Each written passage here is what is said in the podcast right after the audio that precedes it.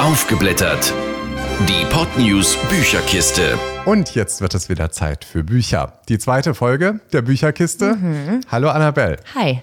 Wir starten heute auch direkt rein in unsere nächsten Bücher, die du dir schon mal durchgelesen hast. Was hast du denn heute mit dabei? Einmal ein Regionalkrimi, der in Bayern spielt. Oha. Tote Hand von Andreas Föhr. Ich weiß nicht, der eine oder andere wird das Buch vielleicht auch im Schaufenster des Buchhandels um die Ecke gesehen haben. Das wird nämlich richtig, richtig krass beworben in den letzten paar Wochen. Ja, man sieht es auch teilweise irgendwie auf Leuchtreklamen und sowas in Ja. verschiedenen Städten, ist mir auch schon aufgefallen. Oder an Bahnhöfen ist es öfter beworben. Genau, ja.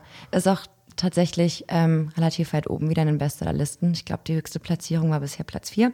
Oha. Naja, das kommt Okay. auf jeden Fall schon mal richtig gut an bei den Lesern. Ja, Ähm, und wir haben einen Generationenroman, und zwar von einer US-Amerikanerin geschrieben, von Juliet Grames, Die sieben oder acht Leben der Stella Fortuna.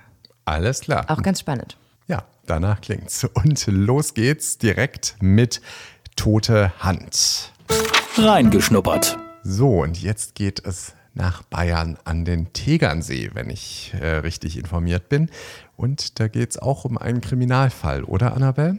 Ganz genau, es geht um einen Kriminalfall und es geht um ein sehr ungleiches Ermittlerteam. Ähm, Fans der Reihe kennen die beiden schon. Wallner und Kreutner aus der Tegernsee-Krimi-Reihe von Andreas Föhr. Ist mittlerweile, glaube ich, schon der, der neunte Band Oha. der Reihe. Die beiden ermitteln schon seit einigen Jahren zusammen. Ähm, es geht um einen Mordfall und um einen mysteriösen Toten, der erstmal, ja, bei dem erstmal rausgefunden werden muss, wer ist denn der Mann überhaupt? Die Spurensuche, die führt über Frankfurt nach Berlin, zurück nach Bayern und einige wohlgehütete Geheimnisse aus der Region werden gelüftet. Das klingt ja sehr mysteriös und spannend. Und es geht natürlich um eine tote Hand. Der Autor. Andreas Föhr heißt der Autor. Der kommt aus Bayern, so viel weiß ich. Aber was hat er sonst noch so gemacht? Ähm, er kommt selber ursprünglich vom Tegernsee. Das merkt man auch wirklich, wie er das in den Büchern beschreibt, die ganze Landschaft und diese ganz spezielle Lebensart. Da kann man sich schon denken, dass der Autor dort schon mal selber gelebt haben Also er muss. kennt sich bestens da aus, sozusagen, wie Ja. seine besten Tasche, die ganze Gegend. Ganz genau, der ist ähm, gelernter Jurist, hat auch einige Jahre tatsächlich als Anwalt gearbeitet, Ja. hat aber dann Anfang der 90er angefangen, Drehbücher für Fernsehkrimis zu schreiben. Ach, für so einen ZDF-Abendkrimi Ja, oder? Ah. ja, genau. Er hat zum Beispiel einen Fall für zwei hat er mitgeschrieben oder Bulle von Tölz. Mhm. Genau, und so in etwa kann man sich auch seine Krimis vorstellen. Wobei ich wirklich überrascht worden bin. Ich hatte was Seichteres erwartet. Okay, alles klar. Ja, so die Sendungen, die du jetzt aufgezählt hast, sind ja, sage ich mal, auch eher so publikumsmäßig, vielleicht eher für 60 plus konzipiert. Das ist bei dem Buch aber nicht so, oder? Nein, ganz und gar nicht. Also es spricht auch wirklich aktuelle Themen an. Man muss auch nicht unbedingt auf dem Land wohnen und total auf dieses, ja, auf dieses Land-Flair, dieses Lokalkolorit stehen. Muss man nicht. Es ist wirklich ein spannender Krimi, der absolut nicht vorhersehbar ist. Also ich wurde bis zum Schluss immer wieder überrascht, obwohl man irgendwann denkt, jetzt habe ich es, es ist dann doch anders. Das Buch. Ja, jetzt haben wir ja schon mal ein bisschen was gehört. Ich bin gespannt. Vielleicht kannst du uns erstmal erklären, von wem ist eigentlich diese tote Hand? Ja, also die tote Hand ist eine amputierte Hand von Johann Lintinger. Leser der Reihe, die kennen den wahrscheinlich schon. Das ist ein Kumpel vom Polizeiobermeister Leonhard Kreutner, der oft mit dem und anderen Miesbachern in der Kneipe. Miesbach ist der Ort da, genau, oder? es spielt in Miesbach, genau. Ja, und die hängen dort abends gerne in der Kneipe rum, trinken gerne mal ein bis zwei, spielen Karten. So Einer, wie man das in Bayern so macht. Irgendwie muss man den Abend ja verbringen auf dem Land. Ja, offensichtlich. genau, und einer dieser Saufkumpanen von Kreutner, dem einen Polizisten, genau, der verliert eben seine Hand. Ist ja jetzt auch nicht so ganz alltäglich. Nee, absolut nicht. Er findet das gar nicht so schlimm, dass er seine Hand verliert, aber er ist Schafkopfmeister. Weißt du, kennst du das Kartenspiel? Das ist so was ähnliches wie Skat, ne? Nur so die bayerische Variante im weitesten ja, Sinne. ich glaube im weitesten Sinne. Aber ich bin jetzt auch nicht so der Kartenexperte. Ja. Ich will jetzt hier auch nichts Falsches sagen. Alles gut. Jedenfalls ist der Mann unfassbar gut im Kartenspielen. Deshalb ist für seine Freunde klar, diese tolle Hand Mhm. braucht ein Begräbnis. Ach, und dann wird die Hand tatsächlich in einem amtlichen Begräbnis begraben. Naja, so wirklich amtlich ist das nicht. Das ist eher so eine kleine Privatangelegenheit. Ja, aber da, wo die Hand hin soll, da, wo die Hand begraben werden soll in ihrer Kiste, Ja. ist kein Platz mehr, weil da ist schon jemand drin. Eine männliche Leiche, Nein. von dem keiner weiß, wer ist das, wie lange liegt der schon dort. Also so fängt die ganze Geschichte an und zieht dann noch wahnsinnig große Kreise. Es werden ständig neue Charaktere eingeführt, ständig neue Nebengeschichten erzählt, die dann irgendwie in die Hauptstory mit einfließen. Also es ist wirklich gut gemacht, muss ich sagen. Es ist nicht so vorausschauend, wie man denkt. Man denkt anfangs, ja gut, da geht es um das Dorf und Ja. irgendeiner aus dem Dorf wird dann der Mörder sein. Aber nee, so einfach ist es nicht. Es ist sehr clever geschrieben, teilweise auch sehr düster. Es werden aktuelle Themen angesprochen. Aber dieses Lokale, diese kleinen Nebengeschichten aus dem Dorf, die lockern das eben so ein bisschen auf. Aber es klingt ja auch so ein bisschen nach, also jetzt vielleicht Comedy ist vielleicht zu viel gesagt, aber schon auch immer wieder ein bisschen lustigeren Varianten oder vielleicht auch den einen oder anderen lustigeren Gegebenheiten, die da Das auf passieren. jeden Fall. Furchtbar viel Situationskomik, lustig geschriebene Charaktere, die natürlich auch einer Art von Dorf- und Landleben-Klischee entsprechen. Aber es lockert das Ganze eben so ein bisschen auf und nimmt dem Ganzen so diese Krimi-Schwere. Ne, wenn man manchmal so einen richtig düsteren Krimi liest, dann nimmt einen das ja schon ganz schön mit. Und Tote Hand lässt sich wahnsinnig gut und einfach lesen durch dieses, ja mai, zwischendrin. Also das heißt, auch abends im Bett kann man das lesen, ohne dass man sich nicht mehr traut einzuschlafen. Absolut. Okay, das ist ja auch schon mal was. Sehr gut. Ja, und äh, grundsätzlich stehst du auf so Heimatromane, also jetzt so ganz generell? Nee, eigentlich gar nicht. Äh, aber das Buch wurde mir empfohlen, beziehungsweise die Reihe wurde mir empfohlen. Das Buch ist ja gerade erst rausgekommen. Und dachte ich, na gut, dann versuche ich es mal direkt mit dem neuen. Und ja, obwohl ich nicht drauf stehe, hat es mir trotzdem gut gefallen. Okay, das ist doch Also wenn man ein gar nichts daran hat, gut, ne? Aber ich war selber positiv überrascht. Vielleicht sind andere das ja auch. Zusammengefasst. Ja, Annabelle, du hast ja gerade schon erzählt, dass du positiv überrascht warst vom Buch. Wenn du das Ganze jetzt nochmal so kurz und bündig zusammenfassen müsstest, wie fandest du es? Ähm, man ist immer, finde ich, so ein bisschen voreingenommen, wenn das Wort lokal oder regional, ne, so Heimatfilm oder Regionalkrimi. Und so ging es mir eben auch, aber es ist nicht platt oder Ja. provinziell auf irgendeine Art und Weise, sondern das Buch Tote Hand überrascht immer wieder und ist an einigen Stellen sogar ziemlich tiefgründig. So, der besondere Charme kommt natürlich von diesem lokalen Bezug. Ja, diese kleinen Geschichtchen, die da im Dorf, diese kleinen Mauscheleien, was auch jeder kennt, der vom Land kommt. Ne? Ja, und im Ähm, Zweifel werden da auch die besten Geschäfte am Stammtisch gemacht, ne? Absolut. Und vor allem natürlich spielt gerade dieses Lokale und jeder kennt jeden, auch den Kommissaren, Ah, ja. in die Hände bei ihren Ermittlungen. Richtig. Das ist auch immer nicht zu unterschätzen. Ja. Aber da ist auch die eine oder andere absurde Geschichte mit drin verflochten. Also ist auf jeden Fall empfehlenswert. Damit kommen wir zur Frage aller Fragen. Auch dieses Mal wieder. Wir haben ja unsere Lesezeichen-Skala, die bis von 1 bis 10 geht. Wie viele Lesezeichen würdest du denn für tote Hand vergeben? Ähm, Tote Hand kriegt von mir sechs Lesezeichen. Okay. Es ist jetzt nicht das beste Buch, das ich jemals gelesen habe, Ja. aber es ist durchaus empfehlenswert, unterhaltsam für zwischendrin, wenn man mal Urlaub hat oder auch für zwischendrin in der Mittagspause mal wieder einzusteigen, wenn man mit den Öffentlichen fährt. Okay. Und vor allem wahrscheinlich auch für alle Bayern sehr empfehlenswert oder zumindest für alle, die am Tegernsee leben, weil die hören wahrscheinlich auch die ganzen Orte, erkennen sie wieder. Ja, ganz bestimmt. Und was man auch erwähnen müsste, lobend in dem Fall, ist, dass die Dialoge auch teilweise so ein bisschen auf Bayerisch Ah, niedergeschrieben sind. Das heißt, man verstehe. hat das dann auch direkt im Ohr. Also ja, sechs Lesezeichen. Alles klar. Und damit geht es auch schon direkt zu unserem nächsten Buch, weil das war ja nicht das Einzige, was du heute dabei hast. Du hast noch was. Und zwar eine große Familiensaga. Kann man das so sagen oder ist das schon ein bisschen zu viel gesagt? Nee, kann man auf jeden Fall so sagen. Also im Vordergrund steht vor allem eine Frau, eine sehr starke Frau, die sich durchsetzen muss. Genau, aber es geht auch um eine Familiengeschichte. Es ist ein Generationenroman. Die sieben oder acht Leben der Stella Fortuna von Juliette Grames. Juliette Grames klingt jetzt nicht ganz so deutsch, ne? Woher kommt die Dame denn? Äh, sie ist US-Amerikanerin, sie lebt in Okay. Connecticut und ihre Vorfahren, ihre Großeltern sind von Italien in die USA eingewandert, so wie es ja ziemlich oft vorgekommen ist, Anfang Ja. des ähm, 20. Jahrhunderts. Genau, und auch das spielt in dem Roman eine große Rolle, denn sie hat sich für die sieben oder acht Leben der Stella Fortuna, hat Juliette Grames sich an ihrer eigenen Familiengeschichte orientiert. Und das kommt auch entsprechend drüber dann. Genau. Alles klar. Reingeschnuppert. Ja, also es geht um Stella Fortuna. So ist der Name der Dame, oder? Ganz genau, das ist eine Italienerin. Sie kommt so kurz nach dem Ersten Weltkrieg zur Welt. Da ist natürlich die Okay. Welt noch eine ganz andere, die Gesellschaft eine ganz andere, vor allem in Süditalien damals. Sizilien dann oder? Ähm, nee, in Kalabrien. Okay. Mhm. Ein ärmliches Bergdorf ohne fließend Wasser. Die Ehen werden noch per Handschlag arrangiert. Also es ist wirklich noch sehr rückständig, wenn man das so sagen will. Und in diesem Setting wächst sie eben auf.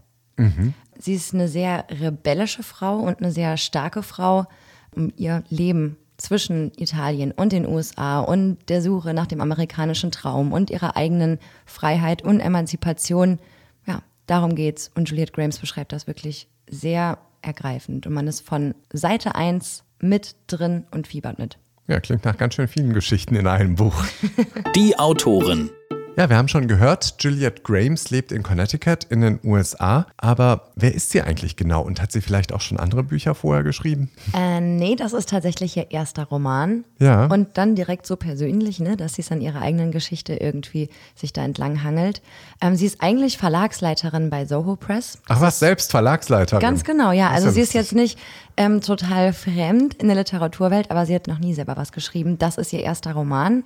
Hat auch direkt super Kritiken bekommen, ist in den USA super gut eingeschlagen. Okay. Ähm, Gerade weil in den USA ja auch das Thema Immigration ist ja ein Immigrationsland, ist natürlich unheimlich groß und damit können sich natürlich viele Leute auch identifizieren, Ja. ne, dass die Großeltern aus Europa damals in die USA eingewandert sind. Ähm, ich schätze mal, das ist auch ein Faktor.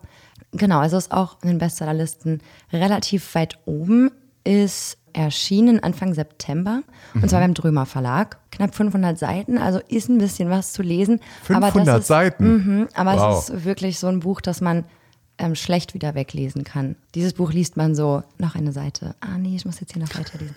Also man kann es wirklich Okay. schlecht weglesen. Das heißt, wenn man einmal drin ist, ist man richtig gefangen, auch in dem gesamten Setting, was da aufgebaut wird. Ja, total. Man fiebert vor allem eben mit Stella Fortuna, Ja. der Protagonistin mit, muss Okay. ich sagen. Also ich. Alles klar.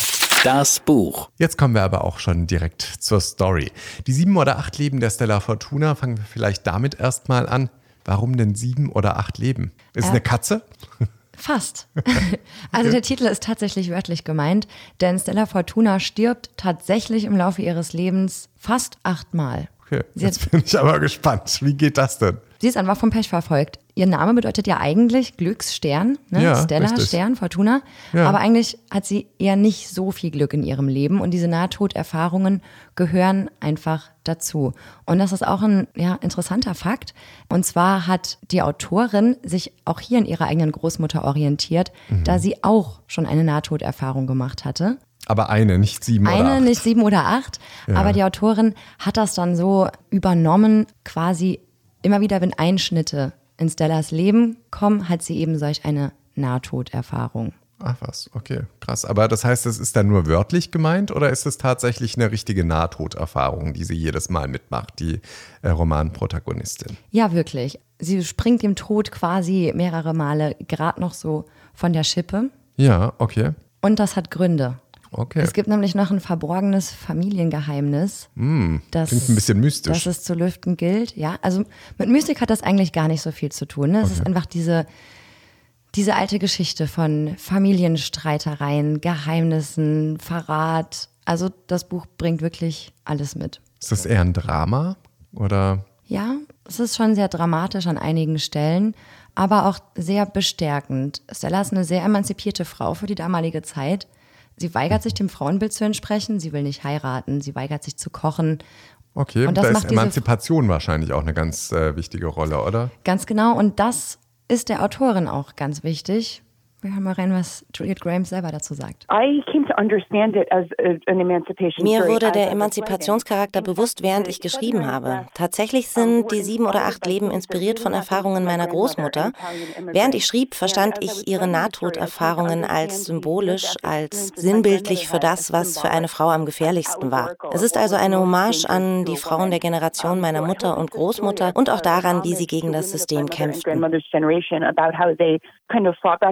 The system. Ja, also wir haben gerade gehört, was sie dazu sagt und so ist es tatsächlich. Aber es geht eben nicht nur um das Leben einer besonderen Frau, sondern überhaupt so allgemein die Geschichte vom amerikanischen Traum, dem ja Okay. viele Menschen gerade zu Beginn des 20. Jahrhunderts nachgejagt sind. Ja, aber das Leben von ihr ist sowieso eng verknüpft ne, mit der Entwicklung der Emanzipation an sich. Über wie viele Jahre spielt das Buch denn? Also sind das mehrere Jahre, die das Ganze abwickelt oder ist das jetzt einfach nur der Moment, in dem sie emigriert? Wobei dann wären sieben oder acht Nahtoderfahrungen relativ viel. Nee, es beginnt wirklich ganz, ganz vorne. Okay, Ähm, bei ihrer quasi Geburt. schon vor ihrer Geburt. Ah, also ja, das Buch zieht sich über ja, knapp 100 Jahre. Also im Prinzip ihr komplettes Leben, Genau. so ein Stück weit. Das komplette Leben. Lass mich raten, am Ende stirbt sie auch. Nein, das- Wir wollen ja nicht Wir wollen ja spoilern nicht hier. spoilern. Ah, hast absolut recht. Okay, sehr gut. Ähm, aber erzählt wird die Geschichte quasi aus der Sicht ihrer Enkelin, Mhm. die so ein bisschen die Familiengeschichte aufarbeitet. Da gibt es nämlich noch, auch ein wichtiger Punkt im Buch, eine ja, große Streitigkeit zwischen Stella und ihrer Schwester, die eigentlich mal beste Freundinnen waren und sich dann irgendwann im Laufe der Jahre so entzweit haben, dass Ja. die kein Wort mehr miteinander sprechen. Und warum das so kommt, hat auch einen ganz bestimmten Grund, der auch großer Teil der Story und eben dieses Familiengeheimnisses ist. Aber das heißt, am Ende des Buches sind wir dann schon so mehr oder weniger in der Jetztzeit auch angekommen. Genau. Man ist immer wieder in der Jetztzeit. Es springt immer wieder. Ah, verstehe. Okay. Zusammengefasst. Gut, also kurz und knapp, Annabelle, für wen ist dieses Buch eigentlich? Allgemein für Fans von Generationenromanen, zum Beispiel Charlotte Links Sturmzeit-Trilogie. Wer auf sowas steht, der wird dieses Buch auf jeden Fall lieben. Genau, es hat alles, was so ein Roman so braucht. Er hat eine starke Protagonistin, Familiengeheimnisse. Ja, und führt uns eben vor Augen, dass Frauen vor noch nicht so langer Zeit noch ein ganz anderes Leben hatten als heute. Und dass es sich lohnt, für sich selbst und seine Überzeugungen zu kämpfen, stark zu sein, aber dass man auch manchmal Opfer bringen muss. Würdest Also- du sagen, ist es eher ein Frauenbuch oder ist es für Männer und Frauen gleichermaßen gut zu lesen? Das ist immer so schwer zu sagen, ne? Das kommt ja immer drauf an. Ich kenne Frauen, die das Buch nicht lesen würden, aber ich kenne auch Männer, die das Buch lesen würden. Also Okay. ich finde, das kann man immer schlecht sagen. Klar. Aber empfehlenswert ist das Buch eigentlich für jeden und ist man erstmal drin, dann kann man es wirklich kaum weglegen. Das heißt, man kann es auch echt immer und überall lesen. Damit kommen wir wieder zur Frage aller Fragen. Wir haben zehn Lesezeichen zu vergeben. Wie viele Lesezeichen gibst du an die sieben oder acht Leben der Stella Fortuna? Ähm, acht Lesezeichen. Acht. Das Acht. ist aber ziemlich ordentlich, ne? Ja, ließ sich wirklich gut. Trotz der 500 Seiten ging es total schnell. Es hat mich sehr gefesselt. Es behandelt einige gesellschaftlich wichtige Themen, wie ich finde. Guckt so ein bisschen in die Vergangenheit. Ich finde es super. Acht Lesezeichen. Alles klar. Damit sind wir auch schon wieder am Ende angelangt. Annabelle, ging Ja. schnell, ne? Wieder mal, ja. Unglaublich. Und du hast auch äh, noch ein paar Bücher fürs nächste Mal vorbereitet, Mhm. beziehungsweise was liegt denn aktuell auf deinem Sofa oder auf deinem Nachttisch, wo auch immer? Auf was dürfen wir uns das nächste Mal freuen? Ähm, ich lese gerade einen ganz besonderen Ratgeber und eine ganz besondere ja, Kolumne, ein Sammelband einer Kolumne. Aber das erzähle ich das nächste Mal. Das ist auch richtig gut. So machen wir das. Alles klar. Vielen Dank und ich sage dann mal, wir hören uns wieder in zwei Wochen. Ganz genau. Tschüss. Ciao. Aufgeblättert. Die Podnews Bücherkiste. Jeden zweiten Mittwoch neu. Alle Folgen und weitere Podcasts auf podnews.de. Mehr fürs Ohr.